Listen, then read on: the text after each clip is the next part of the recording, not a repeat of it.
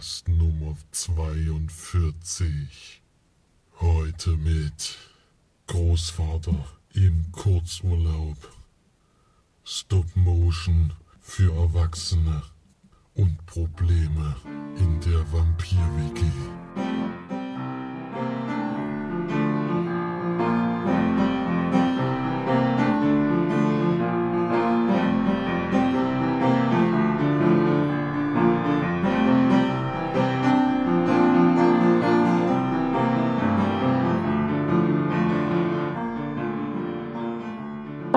Herzlich willkommen zur neuesten Sendung von uns Leinwandperlen. Hier sind mal wieder für euch die Margie und der Flori Servus.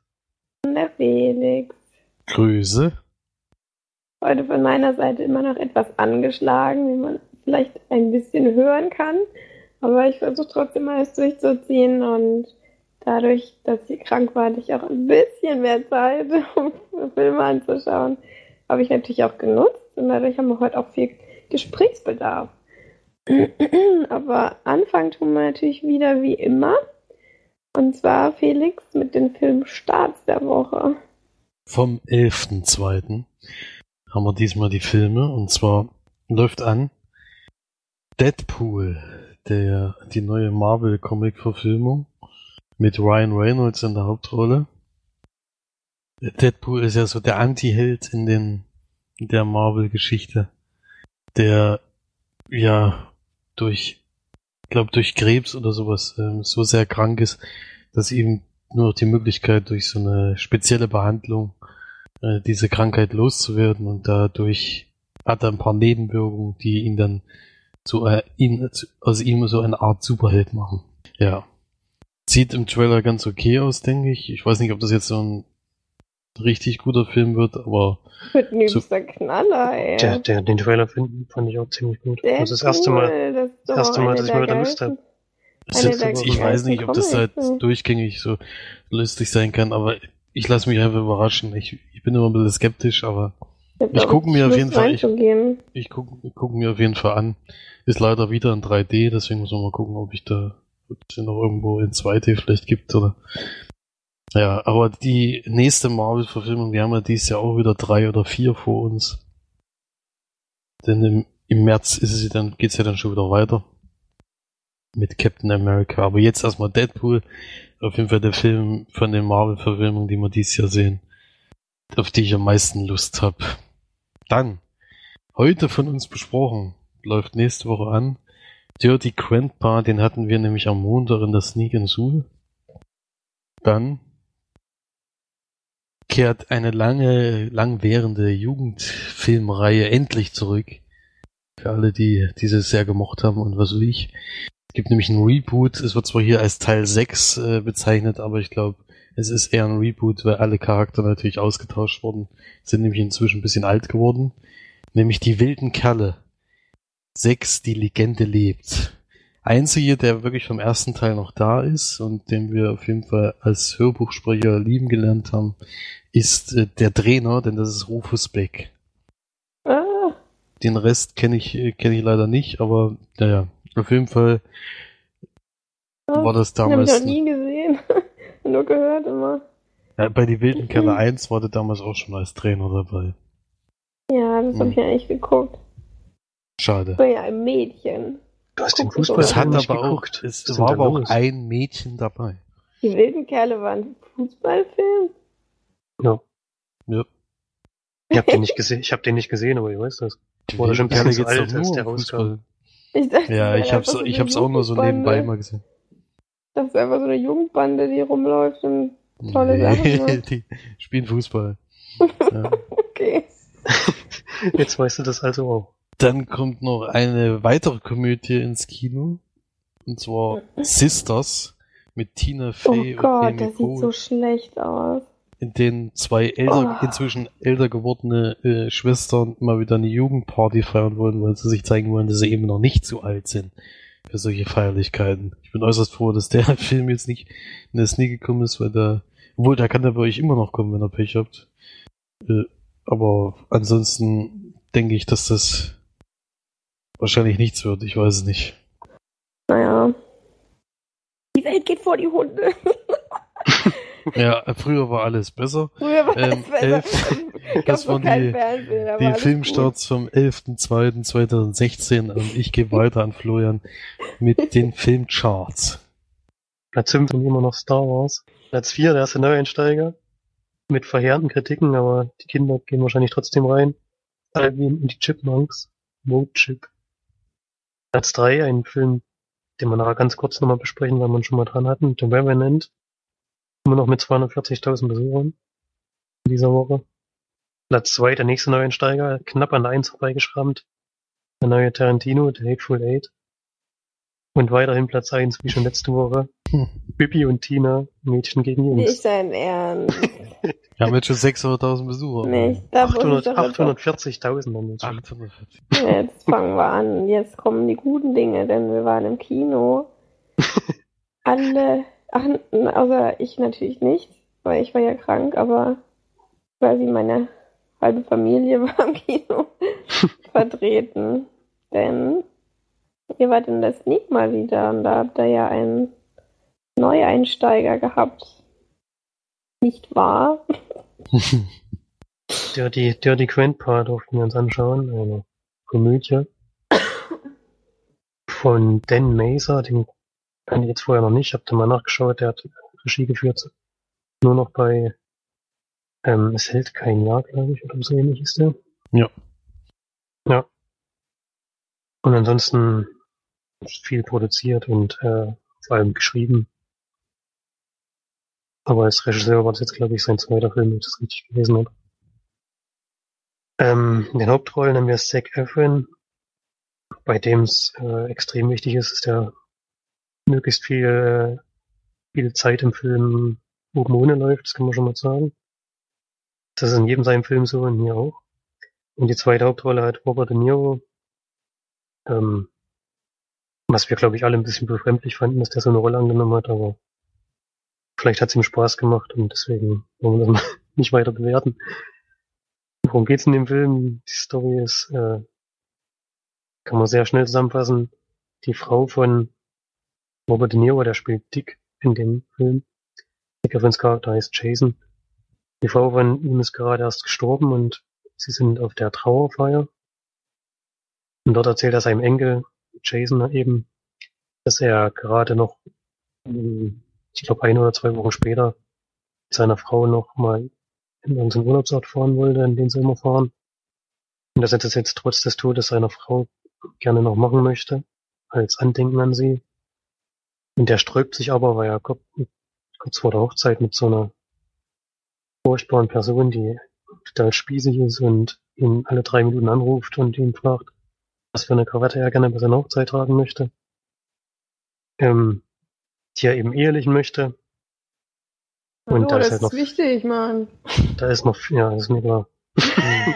naja, ob die, die Serviette Sati, äh, Die, es ging übrigens nicht drum, ob die, grün ist oder äh, türkisgrün. es ging ja auch nicht drum, ob die jetzt äh, äh, rosa ist. Da muss ich ja gleich an Loriot denken.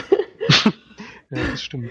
Grau, blau, grau, mit einem Blau-grün. Stich ins Grüne. Eigentlich ein blau-grün-grau mit Rot. es geht ja auch gar nicht darum, ob die Krawatte jetzt blau oder rot ist, sondern es geht darum, ob die jetzt, äh, ich weiß gar nicht mehr, was das war, rosa, irgend drei oder vier verschiedene Rosatöne. Das ist ganz wichtig. Ist ja auch egal. Das ähm, auf jeden Fall ist diese Person den ganzen Film lang extrem unsympathisch und man kommt jetzt eigentlich auf keine Idee, warum es dieser Jason Charakter überhaupt äh, gerne heiraten möchte. Wird nicht so ganz klar. Und sein Großvater kann ihn dann natürlich ähm, ein bisschen Überredungskunst dazu bringen, dass er mit ihm wegfährt. Und es wird aber schnell klar, dass er gar nicht diesen Urlaubsort Ort fahren möchte, sondern dass er eigentlich ähm, eine Partytour mit seinem Enkel machen möchte, um sein größtes Ziel ist halt, jetzt nachdem seine Frau gestorben ist, es nochmal richtig schön krachen zu lassen und so schnell wie möglich, um mal wieder Geschlechtsverkehr zu haben. Das artikuliert er auch so in aller Deutlichkeit sehr, sehr oft. Den ganzen Film lang eigentlich. In einer Sprache, die man auf jeden Fall von Robert De Niro jetzt so noch nicht gekannt hat und ähm, auch ein bisschen befremdlich ist, finde ich. Aber gut. Und dann geht's noch so ein bisschen darum, dass Zac Efron natürlich auch noch eine junge, hübsche Dame kennenlernt und in was sich das dann alles entwickelt, könnte man jetzt verraten, weil es jeder weiß, aber wir spoilern ja nicht. Vielleicht gibt es noch zwei, drei Leute, die jetzt noch nicht wissen, wie sich der Film entwickeln wird, aber überraschend ist da nichts an der Geschichte. Anfang des Films, die eine Szene, weiß ich nicht, ob wir die verraten wollen, die erklärt eigentlich schon sehr gut, wie dieser Film abläuft. Und zwar kommt Jason halt in das Haus von seinem Großvater, möchte ihn abholen. Tür ist offen und er geht rein und da kommen schon so komische Geräusche und denkt sich schon, was ist da jetzt eigentlich los? Und er kommt ins Wohnzimmer rein und sein Großvater guckt gerade ein Porno und ähm, holt sich nebenher ein runter. Und das ist, die Szene beschreibt halt sehr gut, was das Niveau des Films ist. Was wirklich auch den kompletten Film durch sich nicht ändert. Wir haben Fäkalsprache. Felix hat nachher gesagt, es ist gut, dass der Film wirklich nur das sprachlich raushaut. Man relativ wenig davon sieht, das stimmt zum Glück. Und gibt halt so absurde Szenen in dem Film, finde ich, dass man sich nicht davor verschließen kann, dass es halt teilweise wirklich sehr, sehr witzig ist. Ich habe viel mehr gelacht bei dem Film, als ich vorher gedacht hätte. Auch bei wirklich sehr, sehr skurrilen Szenen. Ähm, deswegen kann ich den Film nicht so schlecht bewerten, wie ich es vorher gedacht hatte, obwohl er eigentlich von der Geschichte her und von dem, was er macht, totale Scheiße ist, aber halt sehr konsequent es gibt, glaube ich, keinen Charakter in dem Film, bis auf den Hauptdarsteller, der keine, der sich irgendwie mit normaler Sprache artikulieren könnte, sondern alle verfallen in diese, keine Ahnung, es gibt eigentlich nur zwei, drei Sätze, in dem nicht Brüste, Arsch, Schwanz und irgend sowas vorkommt, in jederlei Hinsicht. Darauf muss man sich halt wirklich einlassen können, sonst, wenn einem sowas nicht gefällt, dann nehmt bitte Abstand von dem Film. Wer solchen Humor mag, der wird sich da, den ist wahrscheinlich der Film des Jahres, denke ich mal. Das Sneak-Publikum war es wirklich gut, die haben viel gelacht und man hat sich teilweise davon anstecken lassen. Eine Szene fand ich wirklich sehr, sehr lustig, wo ich auch jedes Mal lachen muss, wenn ich daran denke. Gehen sie in so eine Diskothek und Robert De Niro tanzt da mit seiner jungen angebeteten Dame, die sich da inzwischen schon angelacht hat. Und das ist wirklich so, ich kann es nicht beschreiben, sehr wurscht. also ich gebe dem Film fünf von zehn Punkten, weil ich viel gelacht habe. Leinwandperle natürlich. Weil ich viel lachen musste, obwohl er eigentlich ähm, ein Genre ist, was mir sonst gar nicht gefällt. Deswegen bin ich auch ein bisschen erschrocken, dass ich so viel Leinwandperlen geben muss. Und ich jetzt mal sehen, was Felix dazu sagt. Bin mal gespannt. Also, das ist wirklich auch der, einer der positiven Punkte dieses Films. Der Film legt halt keinen Wert drauf, irgendwelche körperlichen Sachen, körperlichen Innereien nach außen zu bringen oder Mit kleinen Ausnahmen, muss man sagen. Mit kleinen Ausnahmen, die sind da wirklich minimal. Also ich habe eigentlich gedacht, das geht dann noch so in die Richtung dann richtig zur Sache und sowas. Da hätte ich mich wirklich wieder sehr aufgeregt und sowas finde ich auch nicht lustig, sondern sie, Robert De Niro vor allen Dingen, äh, hat sich da wirklich verausgabt in diesem Film und haut ein paar Sprüche raus, da muss man dann auch selber ein bisschen grinsen, aber es ist jetzt, ich muss jetzt nicht so laut loslachen. Ein bisschen angesteckt wird man da wirklich vom Sneak-Publikum, das stimmt schon. Aber es ist jetzt kein guter Film, vor allem von der Story her ist halt alles, alles von Anfang an klar und es ändert sich auch nichts und man versucht halt mit diesen ganzen Sprüchen und alles das irgendwie rauszuziehen. Ich finde aber trotzdem, dass, dass Robert De Niro das wirklich sehr gut gemacht hat. Das ähm, ist erstaunlich, dass er so eine Rolle auch spielen kann. Aber trotzdem, insgesamt ist das äh, kein Film, den ich jetzt nochmal gucken würde oder sowas. Das, nee, das würde ich auch nicht machen. Also, also das, das habe ich jetzt einmal gesehen. Würde ich auch eigentlich niemand, äh, fast niemanden empfehlen können, weil es ist halt auch nicht meine Art von Film, das muss ich da auch immer dazu sagen. Ich finde, drüber sprechen finde ich auf jeden Fall witziger, als wenn man es zeigt. Das habe ich jetzt in dem Film gemerkt.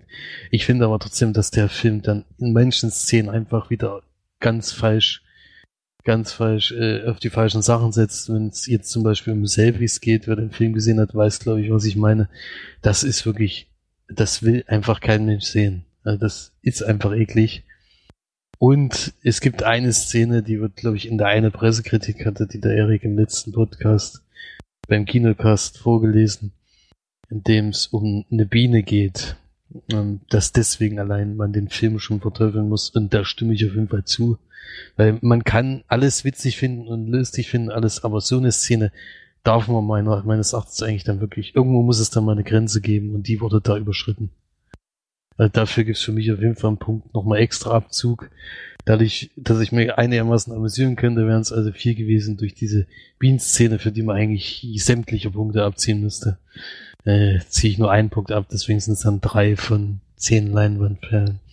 Also nicht so schlecht, wie ich gedacht hatte. Ich wollte eigentlich, ursprünglich war mein Gedanke fest, der Film kommt, muss ich leider gehen, weil der Trailer äh, verspricht leider wirklich nur, nur dieses diesen Ekelhumor und was weiß ich alles. Und dass es, dass der nicht so extrem war, hat mich dann doch da gehalten, aber ist kein Film, den ich jetzt empfehlen würde oder sagen würde. Ich glaube aber, dass der sehr gut ankommen wird, denke ich mal. Wer halt diese, diese Art von Film mag, für den ist das schon. Für den ist das, finde ich, den das Film auf jeden Fall besser als die Sachen, die man sonst so sieht, wo dann äh, ja Fäkalien überall rumfliegen und sowas. Das, das äh, finde ich schon, da ist das noch der bessere Film von den, von den schlechten Komödien. ich finde nur, das habe ich auch, äh, unser Vater war, weil wir gerade auf der Rückreise von Jena waren, war unser Vater ja noch mit dabei, was irgendwie witzig war. Das, dem habe ich dann gleich gesagt, oh, das wird garantiert dein Film. Das ist genau dein Humor, der trifft, der trifft dich, das, also ist jetzt ironisch gemeint. Er hat aber dann am Ende auch gesagt, dass er ähm, jetzt nicht den Film gut findet oder sowas, aber sobald man sich auf dieses Niveau herabgelassen hat, konnte man so einigermaßen lachen. Aber er fand diese eine Szene da auch äh, äh, unwürdig für jegliche, äh, als Filmszene sollte man sowas nicht zeigen. Ja, das war auf jeden Fall witzig, dass der gerade bei dem Film dabei ist. Ja. Es ist halt wirklich so, dass die unzählige schwachsinnige Sprüche von sich geben, aber es sind halt so viele. Teilweise, ja nicht mehr mit, teilweise knallt er wirklich fünf oder sechs solche Sprüche am Stück raus. Und über einen musst du dann halt lachen. Ist wie bei ja. Red oder was? bei Red haben sie doch auch immer Bam, bam, bam. Ja, aber das ist noch besser. Also, ja, deswegen sag ich ja ein bisschen so. Weiß jetzt, äh, weiß jetzt nicht mehr, wie das bei Red war. Ein bisschen mehr. Also dort ist es auf jeden Fall extrem, da wird auf Sprüche gesetzt und das ist auch okay. Ich finde das auch viel besser. Also mir hat das mehr Spaß gemacht. Ich äh, war kein Totalausfall. Das möchte ich auf keinen Fall sagen, aber diese Art von, also wo ich, darauf wollte ich eigentlich hinaus, wo ich auf Vater zu sprechen kam, wir hatten halt beide die Sache, warum gibt es eigentlich keine anderen Komödien mehr?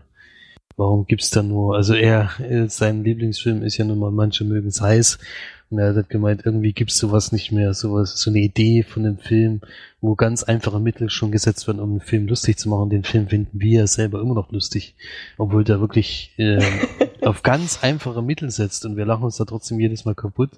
Und dann äh, kommt, gibt es aber nur noch Filme, wo es um Geschlechtsverkehr, wo es um Ekel, um alles geht. Und äh, auch wenn das jetzt hier meistens seine Sprüche waren, waren trotzdem wieder solche Szenen drinne.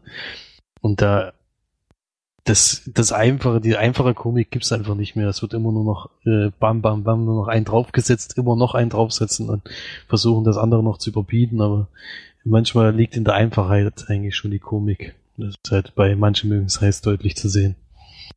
Ja, ich finde, du siehst halt extrem, wie das, das Niveau allgemein einfach so, so sehr sinkt, auch von der, von der Zuschauerschaft halt, weil es wird ja nur noch solche solche Komik halt gefordert, sozusagen. Also egal, was du guckst, wenn du im Internet suchst, bei YouTube oder wenn du im Fernsehen guckst oder ins Kino gehst, hast du doch nur noch solche, ja, solche Genres sozusagen. Also das, das Fäkalhumor und alles jetzt irgendwie total lustig und toll ist und schön ist, wenn man Leute beim Kacken zu sieht oder beim Masturbieren oder sonst irgendwas.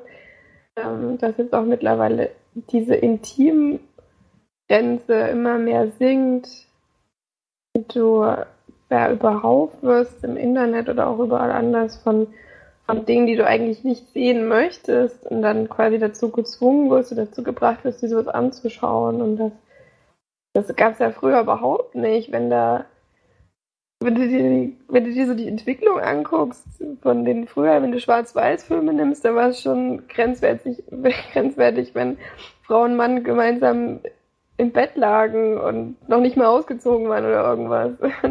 Jetzt mittlerweile hat sich das immer mehr an, an ja, viel klamottenlosere Niveau sozusagen rangetastet und wird immer, immer schlimmer. Irgendwann, weiß nicht, weiß nicht, wo das enden soll.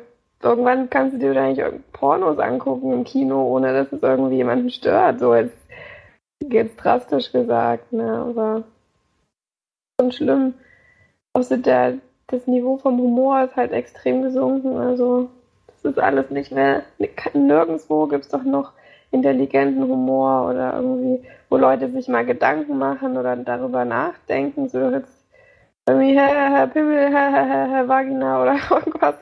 Das ist doch überall gang und gäbe. Das ist einfach nur noch traurig irgendwie.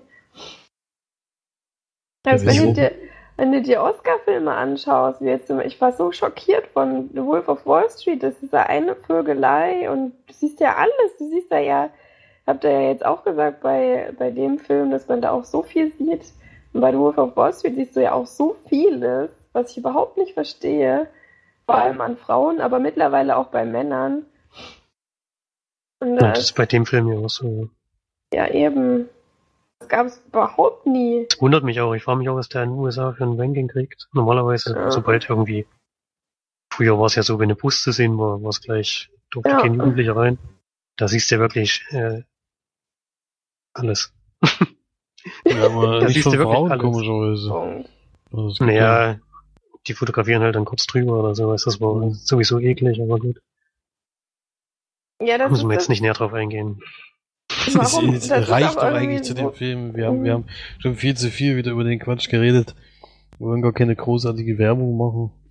Weil das Aber wo ist, warum ist zum Beispiel, warum wird bei der Frau mittlerweile wirklich alles gezeigt? Also wenn du dir auch teilweise ich meine, Beispiel jetzt bei Wolf of Wall Street oder auch Fifty Shades of Grey, dass ich so bei, bei, wie heißt die, äh, Dakota, Dakota Johnson. Johnson, genau, ähm, siehst du ja auch alles, also bei ihr wirklich. Und bei ihm sieht man gar nichts. Null. Warum ist es denn jetzt äh, gestattet, sich eine nackte Frau anzuschauen? Und warum ist es quasi obszön oder verpönt, einen nackten Mann zu sehen? Also ich ich kann irgendwie überhaupt nicht begreifen. Also jetzt siehst du ja teilweise wirklich die, die intimen Teile von einer Frau komplett und ich, naja. Ja, vielleicht sollten wir das Thema einfach lassen. Ja, haben wir jetzt lang genug drüber diskutiert. Ja, das ist, ich glaube, das ist eine unendliche Geschichte. Die äh, Frauen werden sowieso besser Film. gezeigt als Männer. Ja, nee, ich verstehe es auch nicht. Ach, das ist alles nur noch frustrierend irgendwie. das Leben ist scheiße. Das Leben ist scheiße. Wir sollten alle einfach auswandern. In die Türkei am besten, da wird gar nichts gezeigt. Oder sonst irgendwo hin. Die Türkei ist wirklich schön. Okay, weiter im Text. ähm, außerdem war Felix ja noch im Kino. Oder wir waren alle im Kino. Felix war jetzt, glaube ich, als letztes im Kino. Am Sonntag ist es gesagt, ne? Ja. Und hat ähm, Amnolisa oder wie auch immer das betont wird, geschaut. Nee, es heißt schon Anomalisa, weil es nach Anomalisa, genau. Anomalie äh, so weitergesponnen ja. ist. Mhm. Genau. Der, ein Film, der extrem gut bewertet wird überall und auch auf dem Plakat damit wirbt, mit was für Teilen der bestmenschlichste Film des Jahres und Film des Jahres und ist jetzt unter anderem für besten Animationsfilm nominiert. Das ist nämlich ein Stop-Motion-Film mit äh, Animation im Hintergrund.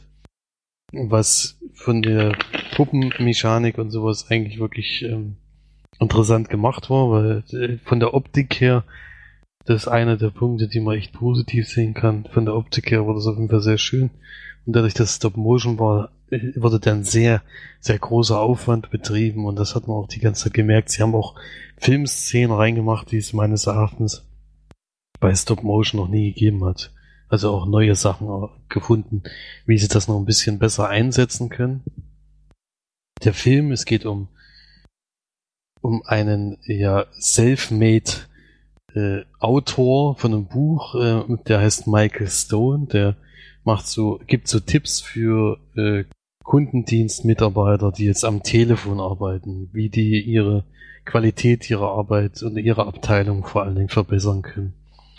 Und der kommt nach Cincinnati in Ohio und wird da in ein Hotel reingesetzt und er ist in einer totalen Midlife-Crisis. Also er sieht immer alles nur noch negativ, das Wetter ist auch immer schlecht. Die Leute um ihn herum sehen immer gleich aus. Und ja, es ist alles langweilig und alles schlecht. Und dann trifft er aber in dem Hotel eine Frau, die hat auf einmal, eine, also alle Stimmen sind auch gleich. Also man muss dazu sagen, dass in dem Film trotz der vielen Charaktere es gibt nur drei Synchronstimmen gibt. Einmal den Hauptdarsteller, der eine eigene hat, dann alle anderen Personen werden von einer Person gesprochen, alle anderen Charaktere und nur die Frau, die er im Hotel trifft, wird noch von einer weiblichen Stimme. Also selbst Kinder, Frauen, Männer werden alle von einem Mann gesprochen. Weil er das die ganze Zeit so sieht. Sie sehen sich auch alle relativ ähnlich. Und er ist total frustriert, seine Familie zu Hause, er hat keine Lust mehr heimzufahren. Äh, der Sohn ist doof, die Frau ist doof, die Freunde sind doof, alles ist doof. Und jetzt trifft er die Frau im Hotel und der hat auf einmal eine andere Stimme, eine frische Stimme. Auf einmal klingt alles irgendwie, ist seine Welt irgendwie ganz anders in dem Moment, wo er diese Stimme hört. Auf einmal wacht er so, so aus seiner Midlife-Crisis aus und ver verliebt sich dann Hals über Kopf natürlich und dann entspinnt sich da so die Geschichte. Also von der, wie gesagt, von der Animation her, ganz toller Film. Äh, das ist aber auch der einzige Punkt, den ich für den Film geben kann. Traurigerweise. Also, ich fand den Rest, äh, also von der Geschichte her, ich meine, der Regisseur ist bekannt, ich für sehr, sehr äh, Filme, für seine Filme, weil die eben entweder gehasst werden oder geliebt werden. Ich finde aber, dass seine letzten Filme mir eigentlich sehr gut gefallen haben. Der eine Film zum Beispiel, der letzte Film, der auch schon acht Jahre her ist, oder neun Jahre, ist zum Beispiel Vergiss mein nicht, einer der schönsten Filme, die es gibt. Ähm, und damit hat er, hat er mich jetzt mal hier überhaupt nicht erreicht. Also wir waren zu viert im Kino, wir waren alle völlig irritiert von diesem Film, weil äh, im Endeffekt hätte man, gab es nichts irgendwie Besonderes mit den Stop Motion. Ich dachte erst, es wird schon noch in irgendeine Richtung gehen. Es gibt auch eine Szene in dem Film, da habe ich gedacht, die, das Ganze wendet sich jetzt ein bisschen. Die war echt super gemacht. Und da habe ich gedacht, oh, jetzt wird's, jetzt wird's spannend. Und dann war alles aber wie eine normale Beziehungsgeschichte. Also es war absolut nichts Sonderbares dabei, wofür man jetzt den Film hätte man auch bequem mit normalen Schauspielern drehen können. Das hätte keinen Unterschied gemacht. Und das, was uns vor allen Dingen am meisten abgestoßen hat, ist dann äh, das denke ich mal, kann man, kann man vielleicht spoilern oder auch nicht, aber es gibt eine Szene zwischen den beiden, die ist einfach, äh, du schämst dich im Grund und Boden, dass du das gerade guckst. Also, es, also ich jedenfalls war so, ich war völlig abgeneigt von dieser Szene und ich wollte das nicht sehen und ich wollte eigentlich aus dem Kino rausgehen. Ja, äh, da reagiert natürlich jeder anders drauf. Man merkt ja an den Wertungen auch, dass die extrem hoch sind und was weiß ich. Aber für mich ist das kein Film, der jetzt einen Oscar verdient gehabt hätte. Und äh, ich weiß nicht, also das ist wieder so ein Film, der völlig an mir vorbeigeht. Also mir hat da echt an der Geschichte überhaupt nichts gefallen. Das war ganz normale Midlife-Crisis-Geschichte, die es in jedem jeden anderen Film, der das Thema hat, auch gibt, äh, keine Abhebung von irgendwas anderem. Deswegen, weiß nicht. Hat uns alle wahnsinnig enttäuscht. Äh, die, alle, die, alle vier, die drin waren, haben gesagt, das war nichts. Daran sieht man, er hat es wieder erreicht. Entweder man findet den Film überragend oder schlicht.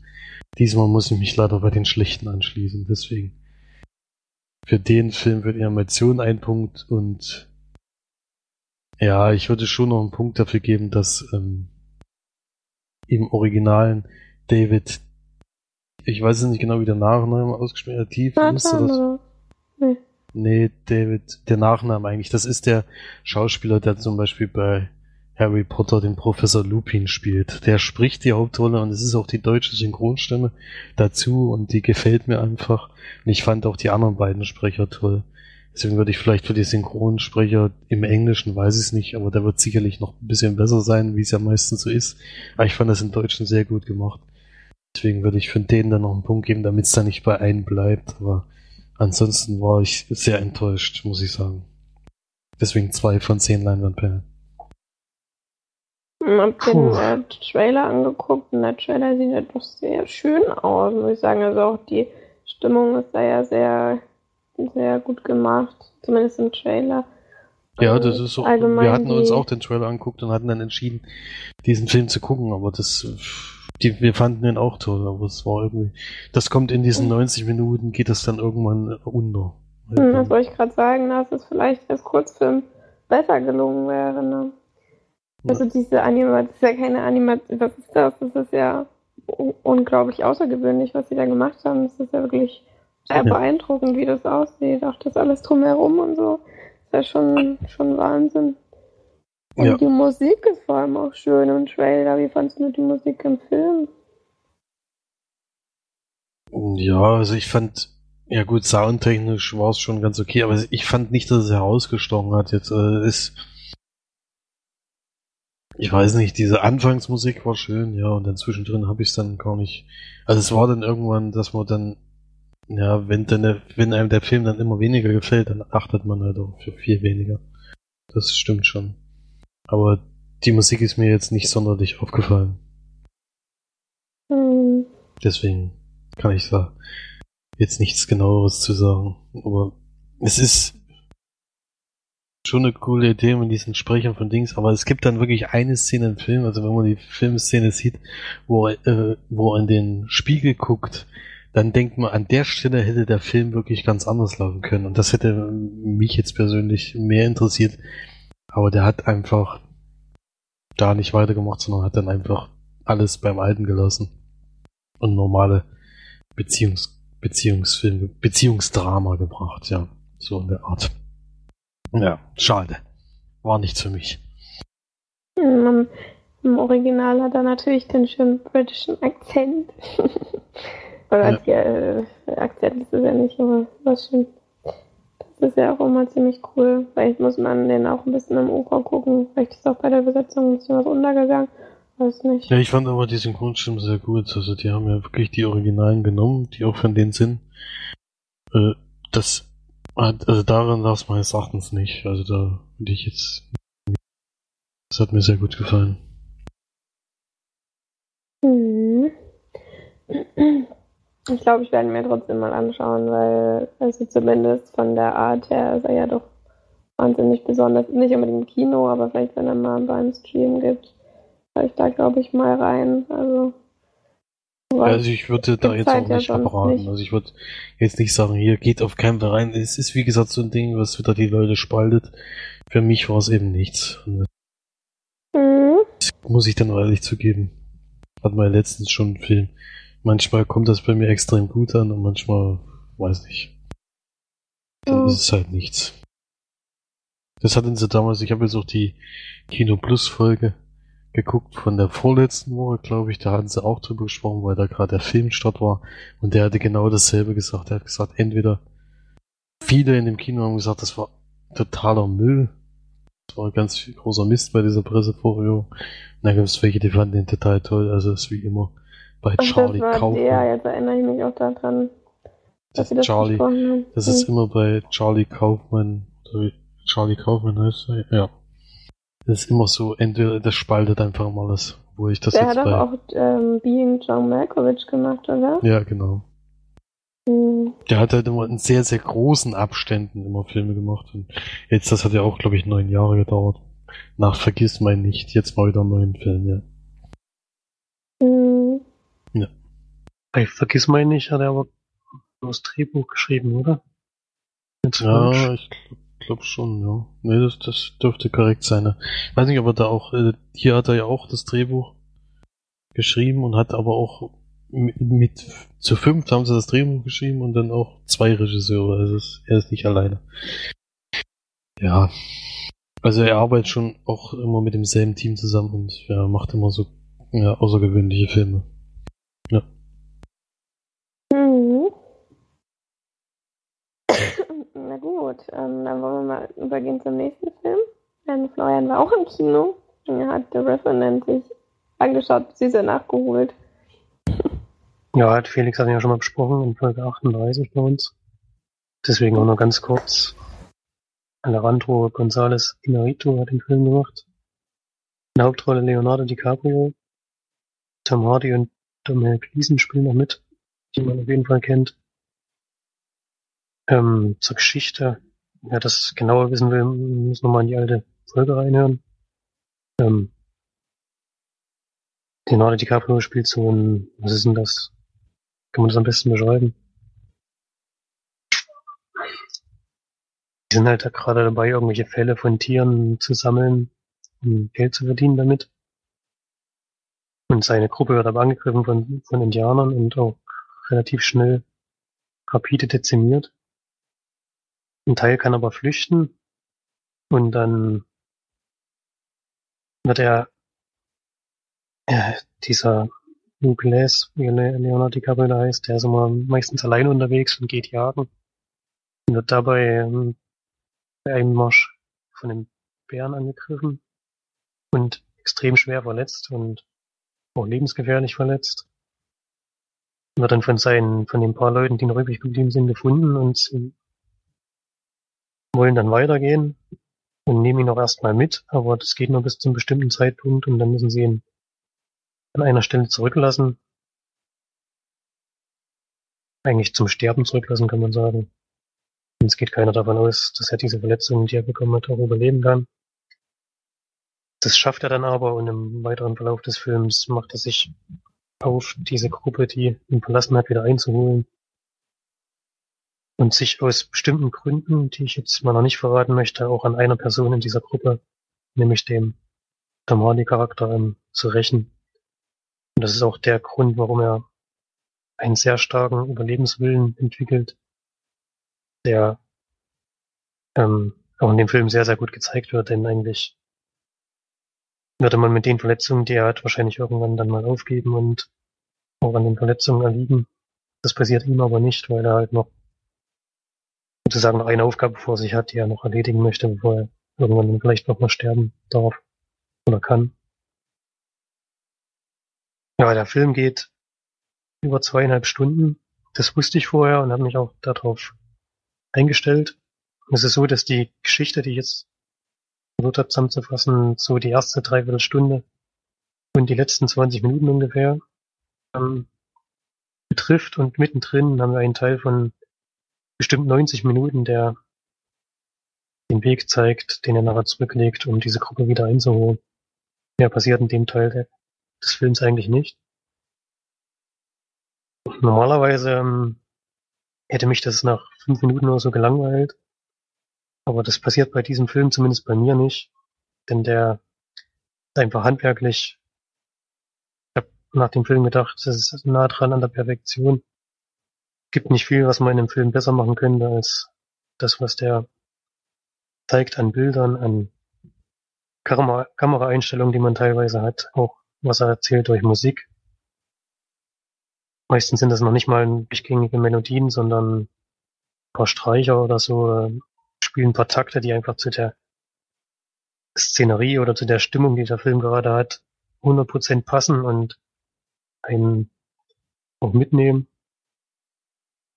Gibt bestimmt viele, die ähm, den 90 Minuten, die der Film dann so ein bisschen verliert. Mir war es zum Glück nicht so, denn ich konnte mich wirklich an dem was der zeigt, einfach nicht satt sehen. Das sind Bilder, ich glaube, die haben in Kanada gedreht. Im nördlichsten Teil von Nordamerika, denke ich mal, so wie das dort aussieht. Nur Schnee, weite Landschaften, Wasserfälle und ach, alles, was schöne Natur einfach bedeutet. Und meistens haben sie so große Weitsicht gemacht, in der irgendwo dann so ein kleiner Leonardo DiCaprio irgendwo rumläuft oder rumkriecht und rundherum ist halt einfach so schöne Landschaft. Das kann man eigentlich gar nicht beschreiben so richtig und muss man sich einfach anschauen. Wenn einem sowas gefällt. Ich habe dann gedacht, das ist eigentlich ein Naturfilm, der so ein bisschen so eine Geschichte um so ein paar Menschen halt nebendran hat, aber eigentlich geht es größtenteils um Natur und einfach schön anzuschauen. Und deswegen, weil er eine dünne Geschichte hat und weil er, was mir nicht gefallen hat, war der Bär, habe ich vorhin schon, schon Felix erzählt, den gesagt, ein bisschen kleinlich, aber ich habe ein bisschen nach noch einem Kritikpunkt gesucht. weil ich dem Film keine 10 von 10 Leinwandperlen geben konnte. Vom Gefühl her. Und die Bewegungen des Bären waren einfach, waren einfach extrem unnatürlich, fand ich. Der war gut animiert, sah auch gut aus, aber der Kampf, den die beiden haben, sah sehr, sehr unnatürlich aus. Leider. Das sind schon meine einzigen Kritikpunkte. Ich, deswegen gebe ich dem Film auch 9 von 10 Leinwandperlen. Der hat mir richtig, richtig gut gefallen und ist für zwölf Oscars nominiert und in vielerlei Hinsicht sicher zurecht. Leonardo DiCaprio hat es auch gut gespielt. Ich muss halt sagen, ich weiß es nicht. Bei Oscars ist hoffentlich nicht wichtig, wie viel Text man im Film hat, denn er spricht vielleicht 20 Sätze gefühlt im ganzen Film. Ansonsten hört man ihn mehr röcheln und irgendwie Schmerz vor Schmerz schreien oder so. Aber das nimmt einen halt auch wirklich mit. Und auch was Maskenbild und sowas angeht, das sieht wirklich sehr, sehr mitgenommen aus. Insgesamt sein ganzer Körper ist übersät von Narben und äh, Verletzungen und Fleischwunden und was ihn da alles mitgenommen hat. Das ist schon sehr extrem. Hat mich auf jeden Fall auch mitgenommen. Also ein guter Film, Felix, du hast glaube ich nicht ganz so hoch bewertet, oder? Nö, ich hatte sieben von zehn Leinwandperlen gegeben. Wahrscheinlich wegen der Geschichte, oder? Weil die halt ein bisschen dünn ist. Ja, das auch, aber ich fand halt auch, dass er zu lang war. Dass er ja, ich, wusste, ich wusste es halt, du hast ja schon gesagt, deswegen habe ich mir hab ich schon so gedacht. Hoffentlich verliert er mich im Mittelteil nicht, aber mir was zu Ich fand halt zu lang, ich fand halt manche Szenen wurden einfach viel zu oft wiederholt. Also so diese Rast, diese Übernachtungsszenen und sowas. Äh, das ist einfach zu oft gewesen. Da ist aber noch fünf Minuten dahin gelaufen, dann zeigen wir wieder eine Übernachtung oder sowas. Okay. Also ich weiß nicht. ja, aber da, das war jetzt nicht immer das Gleiche, fand ich. Es ist ja auch trotzdem immer, immer noch was passiert. Und er war ja dann auch nicht immer, nicht immer nur alleine. Ich weiß nicht, ich hätte, manchmal sind mir die Filme einfach inzwischen viel zu lang. Ich meine, der hatte nicht viel zu erzählen und geht dann trotzdem fast drei Stunden. Das ist dann, mein ja, Satz, zu viel. Für mich kommt es halt bei dem Film wirklich nie auf die Geschichte an. Das finde ich eher nebensächlich. Der zeigt oh. einfach von den Bildern her so viel und auch Sachen, die ich halt so in der Intensität, vor allem gestochen scharfe Bilder die ganze Zeit. Zum Glück kein 3D. Deswegen, bei 3D ist ja mal alles am Rand verschwommen, das war halt hier überhaupt nicht so, das war alles sehr scharf und einfach Bilder, die ich so noch nicht gesehen habe. Ja. Nee, das ist für mich, Film, das ist für mich das Wichtige bei dem Film. Hatte ich ja auch, hatte ich ja auch alles gut bewertet, aber. Wir gehen mal weiter. Ähm, denn Genau, falls ihr jetzt doch nochmal, übrigens haben wir gerade über The Revenant gesprochen. ähm, Stimmt. Falls ihr ähm, nochmal hören wollt, was Felix dazu genau gesagt hat, gehört einfach in Podcast 38 rein. Da wird es besprochen, aber ich glaube, von der Inhaltsangabe hat er jetzt nicht wirklich viel mehr gesagt als Florian. Aber wenn ihr Felix Meinung nochmal genau hören wollt, dann einfach Podcast 38 nochmal. Relativ am Anfang, weil er da als Kino äh, besprochen. So, und dann kommen wir zu meinem Kinofilm. Den hat äh, Florian schon beim letzten Mal besprochen, deswegen halte ich mich da ganz kurz. Und zwar war ich ja mit ihm zusammen in Creed. Und ganz kurz zusammengefasst, es geht einfach um den Sohn von Apollo Creed, der sich aufmacht ähm, und Sylvester Stallone aufsucht, der natürlich als Rocky Balboa unterwegs ist in dem Film um von ihm quasi trainiert zu werden. Mehr brauche ich jetzt, glaube ich, nicht sagen. Ähm, falls ihr da nochmal reinhören wollt, das ist Folge 41. Da könnt ihr nochmal hören, was Florian genau zur Inhaltsangabe sagt. Ich sag nur mal schnell, wie ich ihn fand. Ähm, also, ich bin ja, was Sportfilme angeht, nicht so die interessierteste, aller interessierteste, muss ich sagen. Ähm, aber komischerweise bei Box oder bei ja, Kampffilmen. Eins zu eins, das was ich letzte Woche gesagt habe. ähm, bei Box oder bei Kampffilmen ist es ähm, immer ein bisschen irgendwie anders. Das, das fesselt einen teilweise. Ja, der Film hat mich auch wieder sehr gefesselt. Ich fand ihn sehr, sehr gut. Hat mir außerordentlich gut gefallen. Ich habe keine Länge gespürt, obwohl er 2 Stunden 14 geht. Äh, ich fand viele ähm, Szenen und viele Kameraeinstellungen in dem Film großartig ähm, haben sich extrem viel Mühe gegeben, was äh, auch so diese alles drumherum geht, nicht unbedingt ist viel, also unglaublich viel Wert aufs Drehbuch gelegt, sondern auch viel auf äh, die, die Kamerafahrten und äh, dass halt zum Beispiel zwei von drei großen Boxkämpfen in einem Cut gedreht wurden, was wirklich was ganz Besonderes ist, wenn teilweise die Kämpfe ja also drei, vier, fünf Minuten gehen. Das ist halt schon für die Schauspieler und beziehungsweise auch für die für die Boxer oder für die Stuntmänner ist es natürlich dann ziemlich happig, dann eine Choreografie einzustudieren. Das ist schon sehr bemerkenswert auf jeden Fall. Hat mir sehr, sehr gut gefallen. Ich war sehr gefesselt und sehr gebannt und gebe dem Film noch so, ja, 8 bis 9 von 10 Leinwandperlchen. Hast du auch gegeben, oder was? Ich habe 8 und 6, 9, also. Na da. Ähm, genau, jetzt machen wir fließende Überleitung zu ähm, einem weiteren Boxfilm, den ich gesehen habe. und zwar war ich dann zu Hause und war total gehypt und habe äh, mir dann gedacht, Mensch, dann bleibt man mal in dem Genre und habe mir dann äh, quasi im Laufe der Woche dann Southpaw angeguckt. Das ist ein Film, wurde da hier schon besprochen? Ja, den ich glaube, ne? Vielleicht kann, mal einer, ja. kann mal einer von euch schnell gucken, in welcher oh. Folge das war. Wissen, wenn nicht, muss man halt vielleicht am Ende das, der Folge das nochmal sagen. Ähm, Saufra, ein Film in der Hauptrolle mit Jack Gyllenhaal. Ähm, Rachel McAdams spielt noch mit, spielt seine Ehefrau sozusagen. Forrest Whitaker spielt mit. Ähm, worum geht's in dem Film? Es geht darum, dass Jack Gyllenhaal ähm, quasi ein ja, Halbschwergewichtsweltmeister spielt, der in, in dem Film Billy Hope heißt der quasi gerade relativ weit oben ist in seinem Erfolg, also viel Geld hat, großes Haus, ja, großes Grundstück, dicke Autos, alles toll. Braucht sich keine Sorgen machen um, um seine Zukunft sozusagen, kommt eigentlich aus dem Ghetto, ist von ganz unten halt nach oben aufgestiegen mit seiner Boxerkarriere.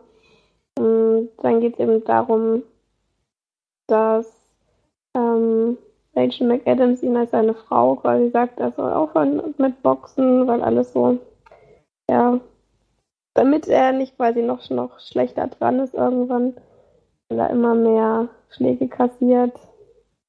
Und ja, sie auch eine gemeinsame Tochter haben, die natürlich ihren Papa noch ein bisschen haben soll. Ja, dann gibt es ein ganz großes, einschneidendes Erlebnis in Billy Hopes Leben, denn ich glaube, das hattest du auch gespoilert, das ist kein großer Das kommt ja in der ersten, ersten halben Stunde vor. Das Eben. ist ja auch wichtig für den weiteren ja. Verlauf.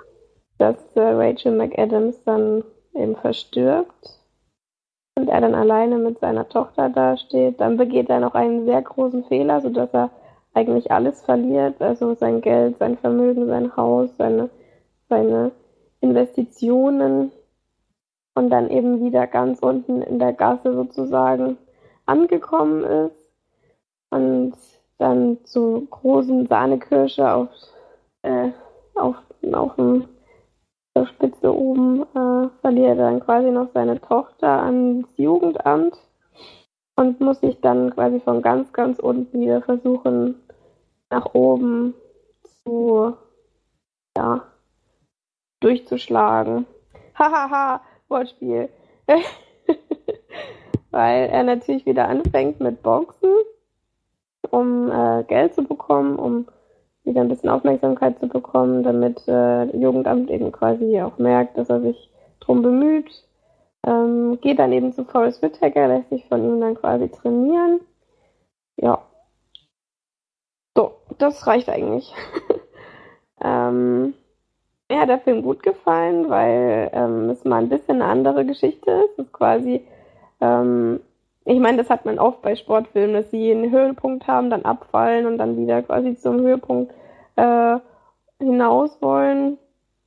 Aber der Film legt eben wirklich sehr, sehr viel Wert auf das Soziale, also auf das, wie er mit seiner Umwelt umgeht, wie er wie vor allem der Charakter Billy Hope sich ändert von einem extrem aggressiven, ähm, ja, auch ein bisschen überreizten Menschen zu einem doch eher in sich ge gekehrten und entspannteren Menschen. Ähm, ja, und das alles drumherum, die Geschichte mit seiner Tochter ist halt auch teilweise sehr ergreifend. Besonders, weil ich finde, dass seine Tochter extrem gut spielt und also dieses Mädchen, wie heißt das denn jetzt? Ich finde es leider nicht so schnell. Also ich finde, es war, also das Mädchen war wirklich eine riesen Überraschung in dem Film. Ich finde, die hat so, so super gut gespielt. Ona Lawrence heißt sie. Die hat also wirklich gespielt, was das Zeug hielt. Es war für mich auch die beste Schauspielerin in dem Film. Hat sogar Jake Gyllenhaal übertroffen, was diesmal aber nicht so schwer war, weil er nicht so viel zeigen konnte, da er doch eher eine ja, Person gespielt hat, die eher ja sehr gebrochen war, sehr in sich gekehrt teilweise dann und ähm, ja depressiver und so halt in seinem in seiner starken Masse halt ein gebrochener Mann, ein etwas ruhigerer und sie dann quasi ein bisschen zeigen konnte, was da da Hammer hängt und das hat sie auch echt richtig gut gemacht. Ja, also alles in allem hat er mir gut gefallen.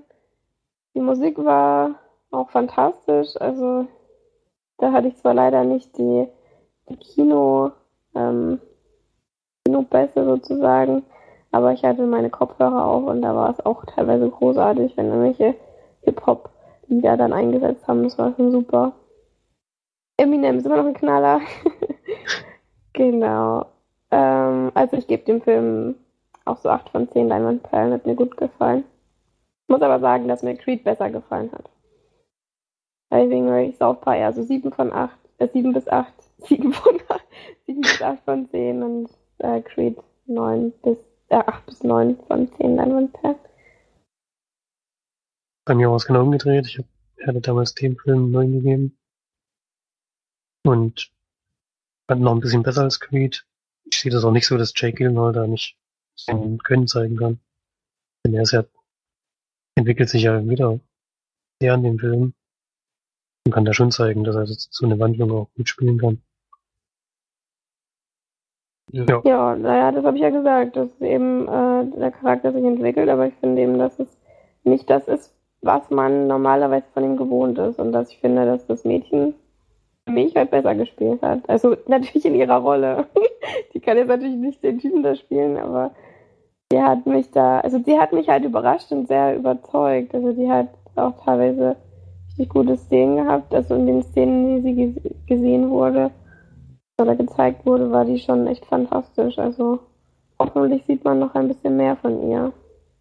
Wenn sie so einen schweren Namen hat, zwei O's am Anfang, wie spricht man das auch? Keine Ahnung.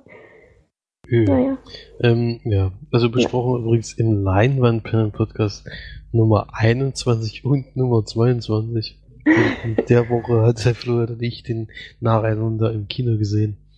Also wer da dann nochmal genau reinhören will. Aber wir sind bei der Wertung schon alle drei sehr nah, was auf einen sehr guten Film schließen lässt. Genauso wie jetzt bei Creed. Genau. Also gerade besprochener Film Laufbahn. Und jetzt geht's weiter mit den Filmen, die wir im Stream oder auf Blu-ray gesehen haben. Genau, und zwar da äh, Felix Love and Mercy geguckt, den der Flori und ich schon in der Sneak hatten. Da waren sogar die Eltern dabei. Da waren äh, Mutti und Papi. Gut, dass du nochmal ausgesagt hast, wie die, wie die heißen bei uns. Also es sind unsere und Eltern und Mutti und Papi. also Mutti und Papi waren dabei und haben sich den Film auch angeguckt. John Cusack, toller Mann, spielt da auch mit.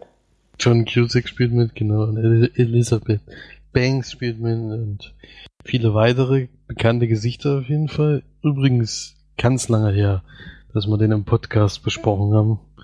Nämlich in Podcast Nummer 7 gab's mm. Love and Mercy, sogar noch einstellig, ist also schon ein paar Wochen her. Ähm, ja, vor allem ist da ja, glaube ich, Papa und Mutti. Das war der allererste Sneak-Film der Eltern. Ich, Wir machen da, glaube ich, auch äh, einen Audio-Take. Ja, ja. Stimmt. Die waren da sogar mal zu hören. Spoiler! Spoiler. Wir spoilern unseren eigenen Podcast, die Nummer 7. Also hört noch mal rein, Folge 7. Ganz Ja. dilettantisch waren wir da noch. Oh Gott. Diskutieren Weil wir sind wir bei Folge, ey, das überleg ich das mal, wir sind bei Folge 42 jetzt. Was das ist, okay, nein, noch weiter, sorry. Sind 35 irgendwie noch Folgen so- später übrigens. Ja, Wahnsinn. eine amerikanische Filmbiografie über Brian Wilson ähm, von Bill Poulard, der jetzt äh, noch keine weiteren Filme, jedenfalls sehe ich gerade keine, die er noch gemacht hat. Und zwar geht es um, ja, es geht im Großen und Ganzen über The Beach Boys, also um den Anfang der Band, wo sie sich entwickelt haben und die erste Musik gemacht haben und auch bekannt geworden sind.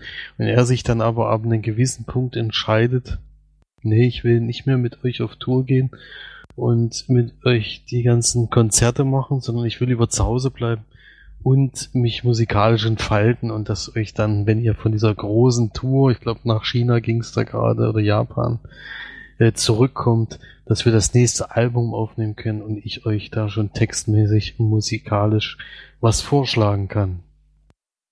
Und das ist aber nicht die einzige Zeitschiene, die wir in diesem Film haben, sondern wir gehen dann auch in die Zukunft und sehen den John Cusack, der den gealterten jungen Mann spielt, den gealterten Brian Wilson, der inzwischen mh, ja sehr zurückgezogen lebt, überwacht wird, weil er eine Krankheit hat, mit der er zurechtkommen muss und dort aber eine neue Frau kennenlernt, die ähm, in ihm trotzdem was sieht, trotz dieser Krankheit und dieser teilweise Abwesenheit seiner Person, wo er nicht so ganz klar kommt und versucht ihm da so ein bisschen zu helfen mit seiner Krankheit, ja.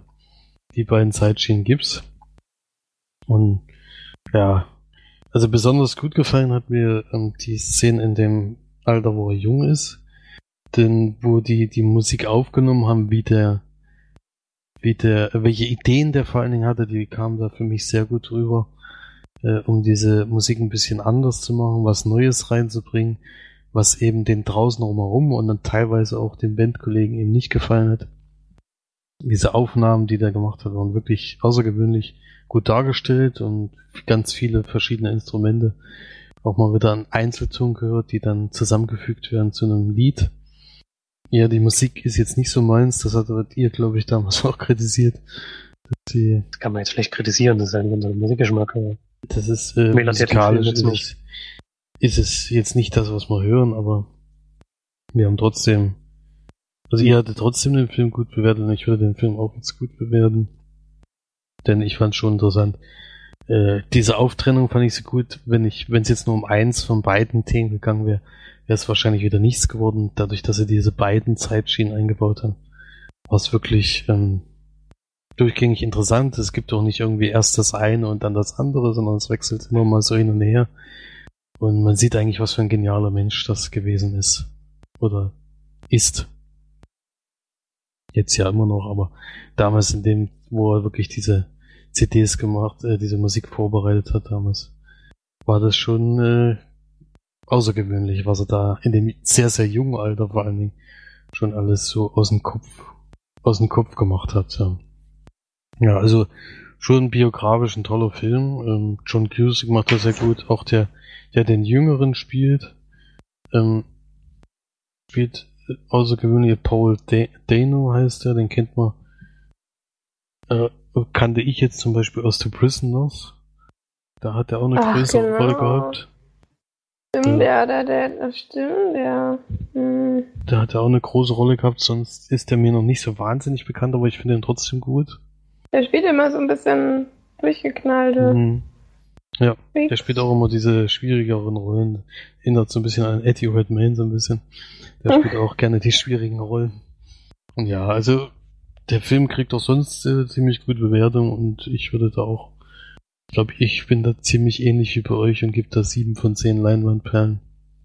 Ich glaube, in der Reihe hattet ihr euch auch, oder in der Region hattet ihr euch auch aufgehalten. Ich glaube sogar die gleiche Wertung. Ja, also auf jeden Fall ein äh, sehenswerter Film, würde ich sagen. Love and Mercy, genau. So, dann kommen wir zu einem Film, den ich gesehen habe. Und zwar hat er den wunderschönen Originaltitel What We Do in the Shadows. Und auf Deutsch heißt der Fünfzimmerküche ba äh, Sarg.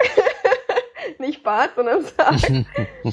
Denn es geht nämlich in dem Film um vier ähm, Vampire in einer Wohngemeinschaft. Klingt jetzt erstmal absurd, ist es auch. Wurde von uns auch schon mal, beziehungsweise von Felix schon mal im Podcast Nummer 24 besprochen. Und äh, da hatte er mir das quasi schon mal schmackhaft gemacht. Und dann hatte ich mir jetzt eine Kino Plus Folge noch angeschaut, wo die gesagt haben, dass ähm, sie finden, dass, er, dass das eine der lustigsten Komödien ist, die sie seit langem gesehen haben. Und da habe ich mir natürlich gedacht, Mensch, jetzt musst du dir das auch mal anschauen. Habe ich dann auch gemacht. Und ähm, kurz zur Handlung. Es geht quasi um vier ähm, Vampire. Einmal den Viago, der 379 Jahre alt ist. Dann geht es um Iken, ein 183 Jahre alter ähm, Vampir. Der dritte in der Gemeinschaft ist äh, Vladislav, 862 Jahre alt. Und dann gibt es doch Petir, der über 8000 Jahre alt schon ist und im Keller lebt sozusagen. Ja, dann ist es quasi, dieser ganze Film wird in einer Art von Dokumentation gedreht, dass du quasi das Gefühl hast, die Kameramänner, es wird auch gesagt, die Kameramänner haben alle Kruzifixe, mit denen nichts passiert, äh, verfolgen die Vampire in ihrem ganz normalen Lebensrhythmus, also wie sie dann quasi abends aufstehen um sechs. Ähm, mir fallen, wenn ich darüber rede, fallen mir immer so viele lustige Szenen ein, dass ich immer wieder lachen muss. Das kann öfter als passieren, es tut mir leid. Aber es spricht ja für den Film. Ähm, dann begleiten sie quasi, wie sie auf Opfersuche gehen und äh, aber auch so ja allgemeines menschliches Leben versuchen zu leben, wie sie dann ähm, in irgendwelche Clubs gehen und feiern wollen und ja, das ist eigentlich so das. das große, Welche Clubs die dann vor allem immer noch rein, ja. ist genau. Das, das Lustige ist, dass der Film wirklich viele Klischees aufnimmt, die es über äh, Vampire gibt. Wirklich eigentlich alle. Also von über Knoblauch, Kruzifixe zu Silber, ähm, dass teilweise, dass die Leute halt nur reingebeten werden dürfen in irgendwelche Häuser, vorher dürfen sie nicht reinkommen, dann Sonnenlicht und alles, wirklich alle Klischees, die es gibt ähm, über, über Vampire, sind in dem Film auf eine sehr, sehr amüsante und lustige Art ähm, eingefasst worden. Und das macht den Film eigentlich so besonders, dass es schon alleine die, ich weiß nicht, wie man auf so eine Idee kommt, aber die Idee, dass es eine, quasi eine Dokumentation ist und dass sie das wirklich konsequent durchgezogen haben bis zum Schluss und teilweise ähm, ja Dinge, die eine Dokumentation eben äh, definieren, auch wirklich da reingenommen haben, dass man eigentlich wirklich denken könnte, es ist eine Dokumentation, wenn es nicht um Vampire gehen würde. Ja, also es ist auch alles in so, einer, so einem Retro-Look gefilmt. Ähm, die sind natürlich auch alle etwas altmodisch, auch von ihrer, von ihrer Art her, wie sie sich ausdrücken, wie auch von, vom Kleidungsstil. Den Petir, der kommt ja eigentlich gar nicht aus dem Keller raus, außer zum, zum Mampfen. Kommt er dann mal oben ans Tageslicht, aber dem würde man auch wirklich ansehen, dass er ein Vampir ist. Weil die, ähm, also die Maske, die ist, also das, ich meine jetzt die Maske von den Arbeitern jetzt, die die, die Leute, die ihn geschminkt haben, die haben das so grandios gemacht, ich weiß gar nicht wie. Die haben ihn so abgrundtief hässlich geschminkt und mit solchen Glitschaugen und mit solchen hässlichen Zähnen, dass man schon alleine, wenn man ihn sieht, ist es ein Grund zu lachen. Und der ganze Film macht so viel Spaß.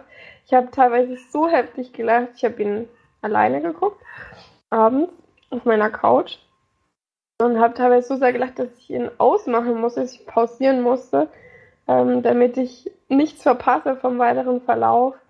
es ist dann halt eben auch so, dass dann natürlich die ganzen, ja, die ganzen Gegenspieler, wie beispielsweise ein Vampirjäger oder auch Werwölfe und, und so weiter und so weiter. Ich will jetzt nicht alles äh, spoilern, aber dass natürlich auch alles Auftritt in dem Film ein bisschen mit eingebracht wird. Und ähm, das ist wirklich so gut und so lustig, dass teilweise du, also ich lag echt wirklich am Boden. Ich habe auch Tränen lachen müssen. Also die haben das so gut gemacht. Die Regie hat geführt ein gewisser Jermaine Clement. Er hat jetzt sowas gemacht wie, ja, meine Black 3 steht jetzt hier beispielsweise der Rio 2 und Rio. Muppet Aber hat er das als Regisseur gemacht? Nee, oder? Bin mir nicht sicher. Also Schauspieler, Regisseur, Produzent, wahrscheinlich produziert hat er mit. Es steht jetzt nicht genau da bei Wikipedia. Kann ich jetzt nicht. Ich glaube, Regie hat er nicht geführt, aber auf jeden Fall war er mit beteiligt. Kann auch sein, dass er äh, mit geschrieben hat, sozusagen. Also bei Man in Black 3 hat er ja auch keinen Fall Regie geführt. Aber, ähm, ja, genau. Wahrscheinlich mitgeschrieben am Drehbuch. Und dann noch ein gewisser, also es waren zwei Leute, die, ähm, die ja, Regie geführt haben, unter anderem dann noch Taika Waititi, der auch eine der Hauptrollen hat, nämlich diesen Viago, den Vampir da spielt. Und er spielt es wirklich großartig. Auch ein neuseeländischer ähm, Regisseur und Drehbuchautor, Komedier, Komödiant. Mhm. Ganz toller Schauspieler. Alle Schauspieler da drin waren großartig. Sehr, sehr gutes, guter Cast. Fantastisch gedreht. Ein Film aus Neuseeland, den man wirklich, wirklich, wirklich unbedingt mal schauen sollte. Der auch so Satire und lustige Dinge eben steht. Es ist teilweise so, auch so einfache Dinge, die dich so zum Lachen bringen. Ach, es war einfach ein Fest. Es war ein Fest für mich. Von 2014, also noch gar nicht so alt. Geht auch nur eine Stunde 22. War auch eine perfekte Länge. Und war echt super. Also es sind teilweise wirklich so bescheuerte Dinge drin.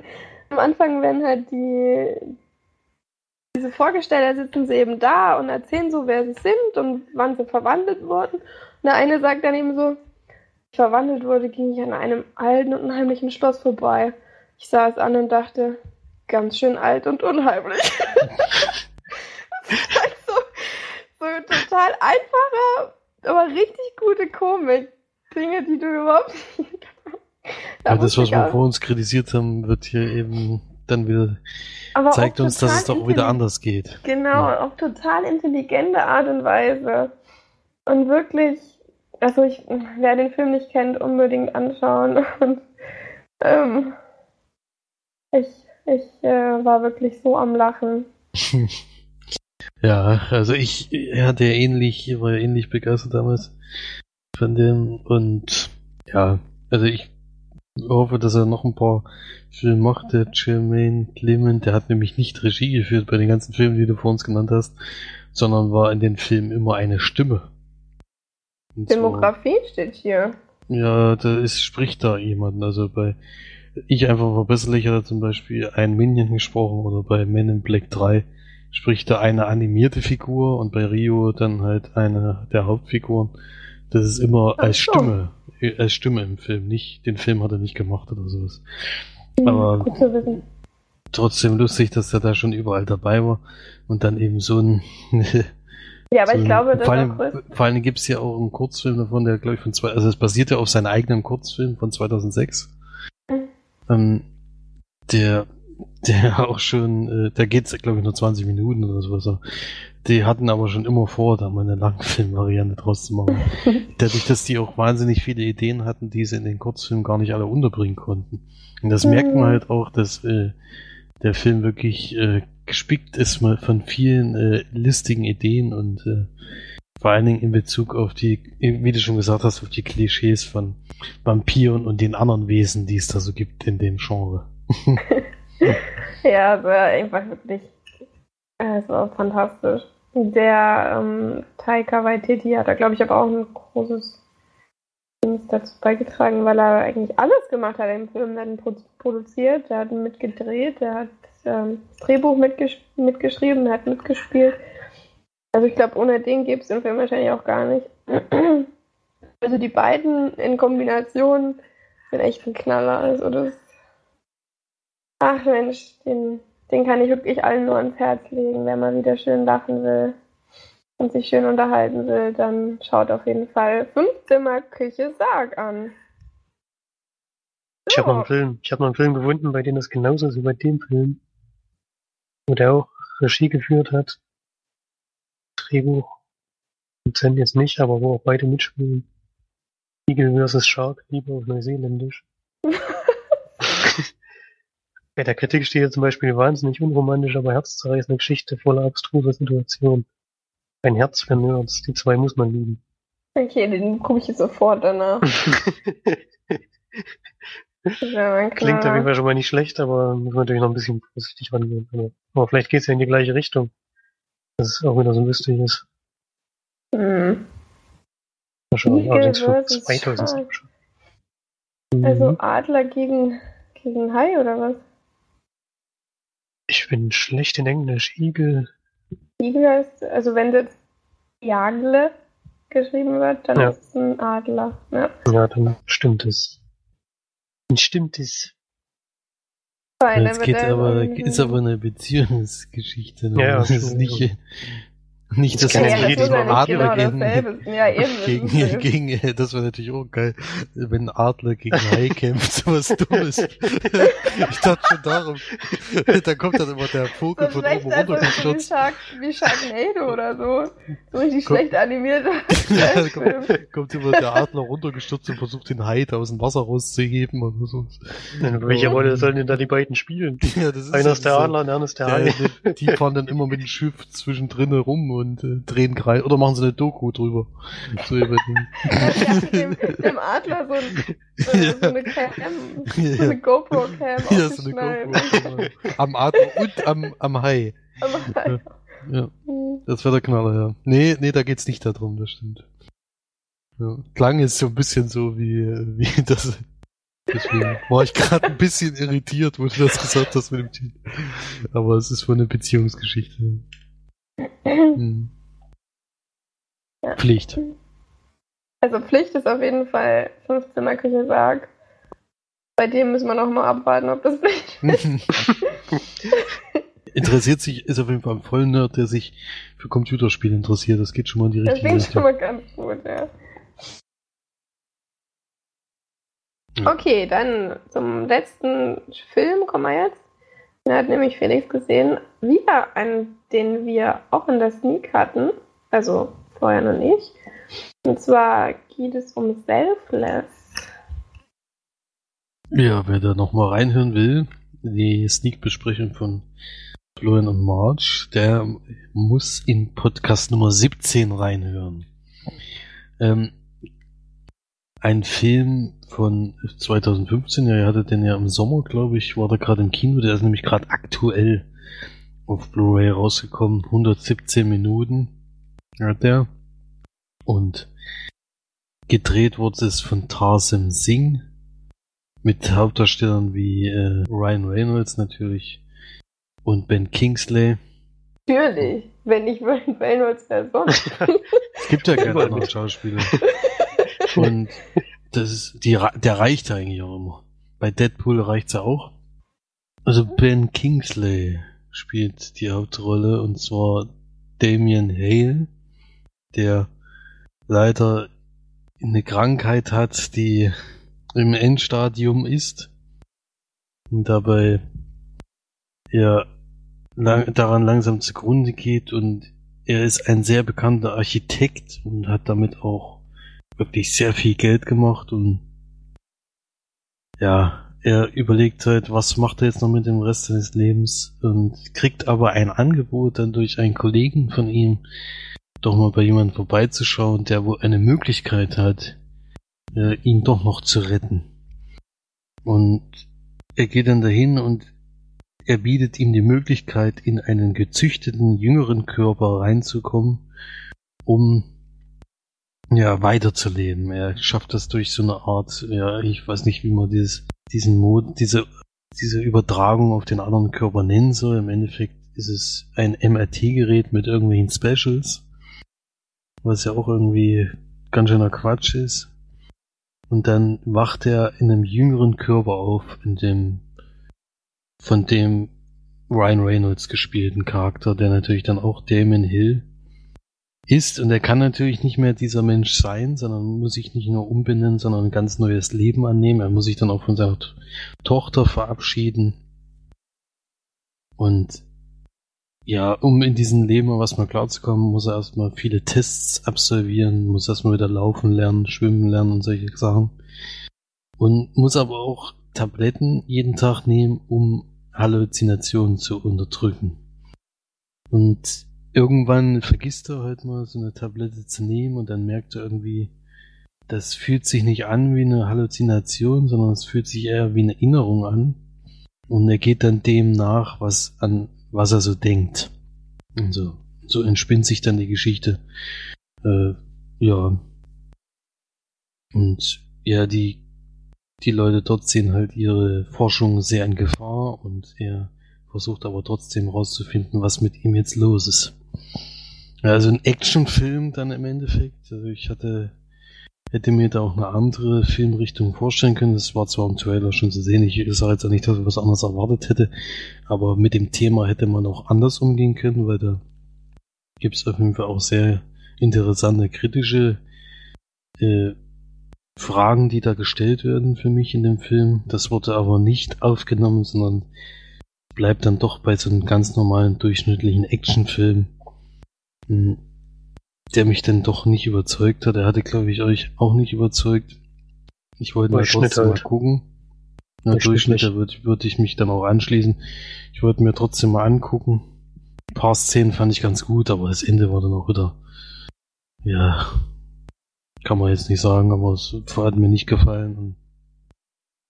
Nee, die, der Umgang mit der eigentlichen Idee, so ähnlich wie bei der Vorsehung letzte Woche, hat mir nicht gefallen und deswegen leider nur Action-Durchschnitt äh, mit einem interessanten Ansatz, aber mehr auch nicht. Deswegen 5 von 10 Leinwandperlen.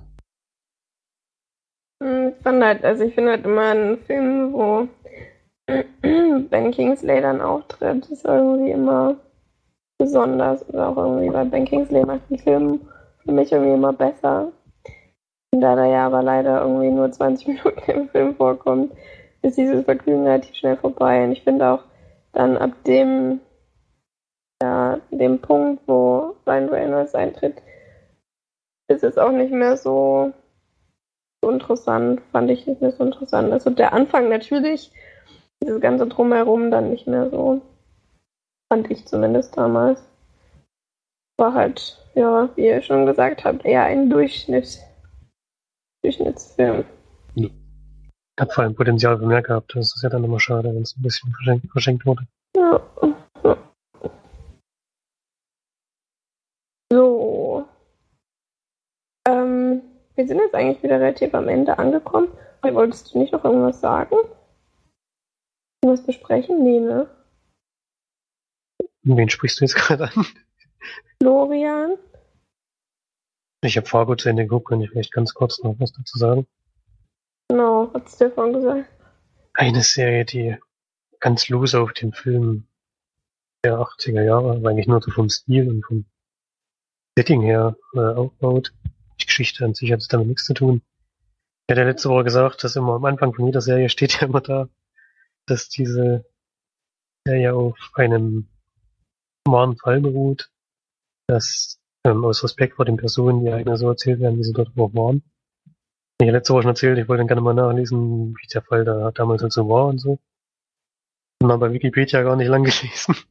Steht dann gleich da, dass das wohl künstlerisch, künstlerische Freiheit ist, denn diesen ganzen Fall gab es nicht und was am Anfang da steht, ist halt gelogen. Muss ich erst ein bisschen, muss ich erstmal ein bisschen schlucken, weil damit hatte ich ehrlich gesagt nicht gerechnet. Das hat für mich jetzt auch die Serie ein bisschen besonders gemacht, dass die halt, halt extrem viel passiert und man dann davon ausgegangen ist, dass das alles auch wirklich so war. Stimmt eben nicht, aber gut. In der, in der Serie geht es nämlich darum, dass ein Auftragsmörder, der gespielt von Billy Bob Thornton, in Minnesota in eine Kleinstadt kommt, weil er dort einen Auftrag hat und dort durch verschiedene Umstände mit einem Mann zusammentrifft. Der wird gespielt von Morgan Martin Freeman. Morgan Freeman ist jemand anderes. Martin Ganz Freeman. unbekannter Schauspieler, Martin ja. ja. Kann man schon mal verwechseln, die zwei sehen noch ähnlich aus. ja, auf jeden Fall.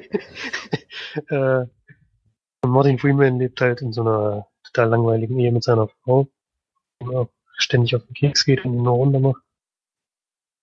Die beiden unterhalten sich ein bisschen und dann kommen sie halt darauf, dass er halt seine Frau umbringen soll. Oder ja, ich glaube, der sagt das sogar relativ direkt zu ihm. Und das passiert dann auch alles direkt nach der ersten Folge. Er bringt seine Frau um und weiß dann nicht so richtig, was er machen soll und bittet dann diesen Auftragskiller um Hilfe.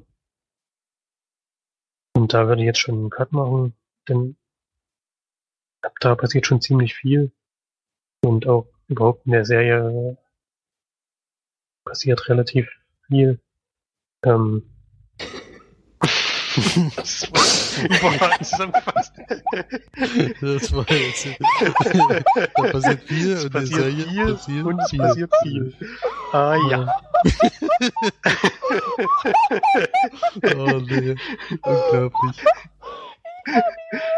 Das wäre auch echt scheiße, wenn in der ganzen Staffel nichts passieren würde. Oh Mann. In der ganzen, in der ganzen Staffel nichts passiert, schon der nicht ganz. Naja, du, es passiert relativ viel in der ganzen Staffel. oh Mann. Ist egal, auf jeden Fall. mir hat der Anfang und das Ende der Serie hat mir ziemlich gut gefallen. In der Mitte sind so drei, vier Folgen, die echt schleppend sind. Marschlacht immer noch. äh, da hat es mich mal ein bisschen verloren, deswegen hatte ich auch eine ziemlich lange Pause. Ich habe, glaube ich, die ersten drei Folgen nacheinander geguckt. Und dann habe ich bestimmt zwei, drei Monate Pause gemacht und habe es jetzt zu Ende geschaut.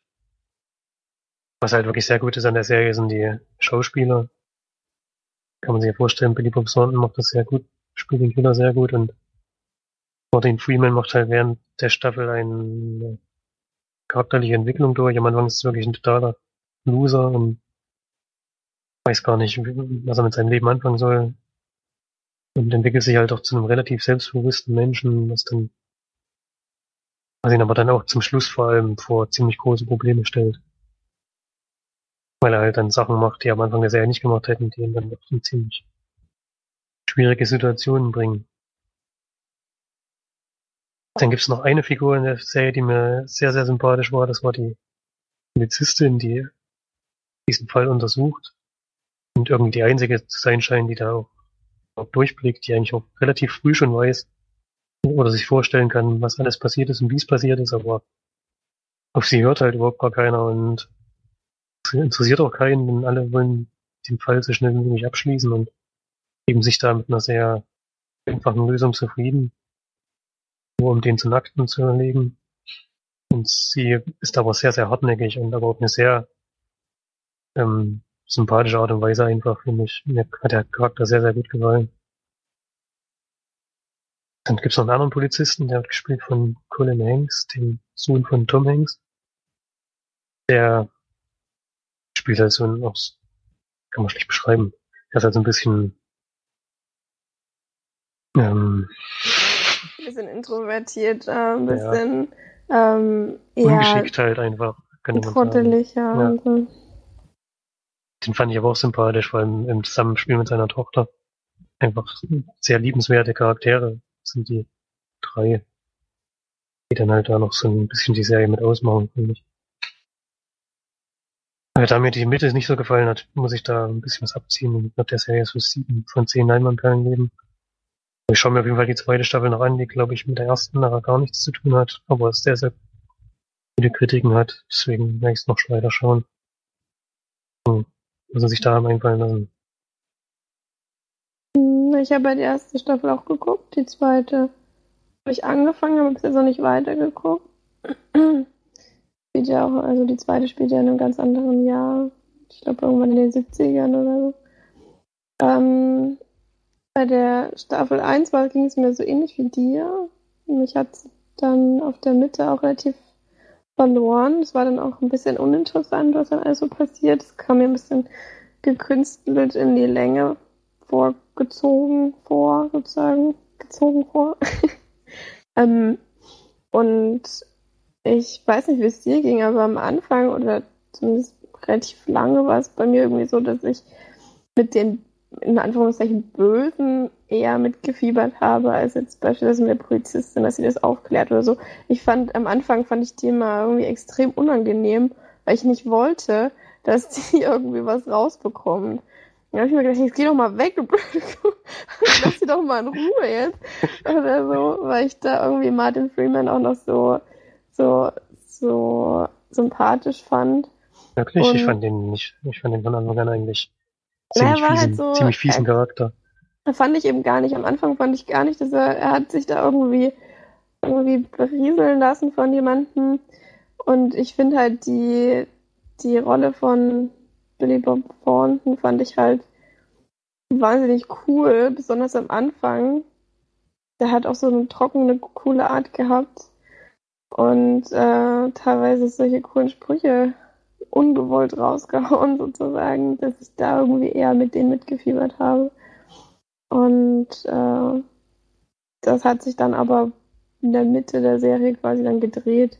Also dann ja auch, ja, der weitere Verlauf ist dann eben so, dass sie sich dann immer mehr in die Scheiße reiten und immer mehr und immer mehr und ich fand, ihn auch, ich fand ihn auch extrem unvorsichtig, teilweise. Der rennt ja irgendwie auf einer Straße rum und seine Waffe und knallt irgendwie Leute ab. Eigentlich, ja, das war ja so, dass ihn jeder sehen kann. Die waren so. Der wird ja auch ständig gesehen und so. Ich mein, ja. Und trotzdem haben sie es halt nicht geschafft, die irgendwie dingfest zu machen.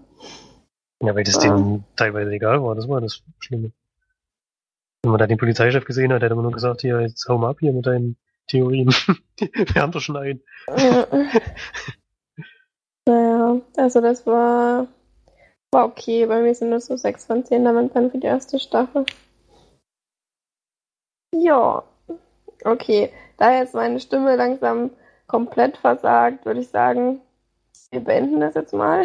Wir haben es ja auch, oder? Sind durch ja. Themen. Vielen Dank wieder fürs Einschalten und fürs Zuhören. Kommentiert wieder fleißig, wir freuen uns. Und dann bis zum nächsten Mal. Tschüss. Tschüss. Tschüss.